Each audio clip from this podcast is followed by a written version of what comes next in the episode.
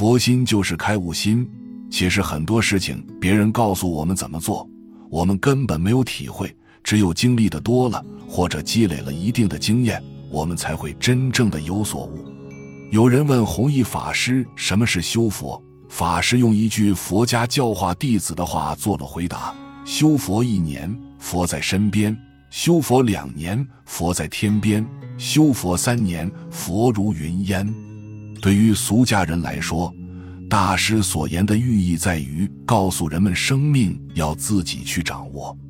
有一个虔诚的信徒，每日诵经膜拜，将所有生活的希望都寄托在了佛祖的身上。一次，村中发生了洪灾，所有的人都逃出去了，可是信徒却神情自若地坐在家门口。邻居劝他：“赶紧走吧，晚了就来不及了。”可是信徒神态自若地答道：“没关系，到时佛陀会带我出去的。”洪水越来越大，已经淹没了地势平坦的房屋，信徒只好爬到了屋顶，但是水还是很快淹没了他的脚。于是信徒面向西方祈求道：“大慈大悲的佛陀，快点来救我呀！”这时，一艘船刚好经过他家门前。船上的人招呼他一起走，但是信徒说：“不用了，佛陀会来救我的。”一会儿又来了一艘快艇，要载他到安全的地方。他又说：“不用了，佛陀会来救我的。”后来又驶过了很多船只，可是信徒都拒绝了他们的好意，依旧回答：“不用了，佛陀会来救我的。”房屋眼看就要倒塌了。可是他还是没有看到佛陀，于是在那里放声大哭。这时，附近寺院的僧众经过，强制性的将他拉上了船。信徒委屈的向禅师抱怨：“我一生虔诚的信佛，可是在我最危难的时候，佛祖却抛弃了我，我真是太伤心了。”禅师解释道：“你其实误解了佛祖，当你呼救时。”他曾经变换成各种工具来救你，可是都被你拒绝了。无奈之下，才让我们来强行把你接走。你不但不感谢，还抱怨我们真不该救你。信徒虽然痴迷于自己的信仰，但却没有悟性，不能认识青青翠竹总是法身，郁郁黄花无非般若。所以佛祖多次化身都没有被识破。佛陀从不勉强别人去做他不喜欢的事情，佛陀只是告诉众生：何者是善，何者是恶。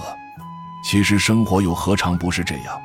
他不会告诉我们该怎样选择才是对的。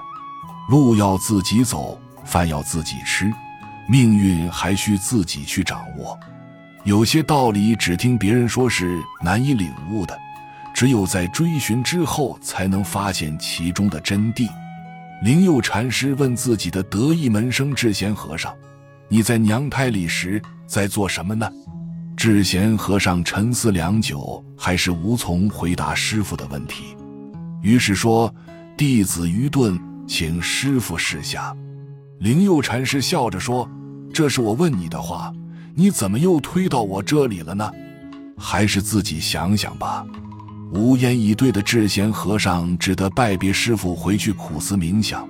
几天过去了，智贤还是没有一点头绪，于是开始翻找经典书籍，可是依旧一无所获。于是他顿悟：光阅读书籍是没有办法体味佛法、参透人生的。灰心丧气的智贤将所有的经书付之一炬，并发誓从此以后再也不学佛法了。他收拾好行囊，去向灵佑禅师辞行。灵佑禅师并没有挽留他，甚至没有安慰他。漫无目的的智贤来到了一座闲置的破庙里，过起了和以前一样的生活。唯一不同的是，他一直被灵佑禅师的问题困扰着。一天，心情苦闷的智贤随手捡起一片瓦砾抛了出去。巧的是，瓦砾正好打在了前面的竹子上，竹子发出了清脆的声音。听到这清脆之音，智贤的脑中突然一片空明，心中涌出了无限的喜悦，他体验到了悟禅的境界。第二天，智贤收拾行囊去见师傅。灵佑禅师见到智贤问：“你莫非有所得？否则你怎么会回来呢？”智贤说：“师傅，我终于明白了你的用意。禅理其实与生活紧密相连，只有在实践中自悟，才能获得真谛。很多道理是需要我们去实践的。只有经过了长久的追寻和执着的思索之后，人生的真谛才会展现在我们面前。”我们周围的一切才会为之而改变。本集就到这儿了，感谢您的收听，喜欢请订阅关注主播，主页有更多精彩内容。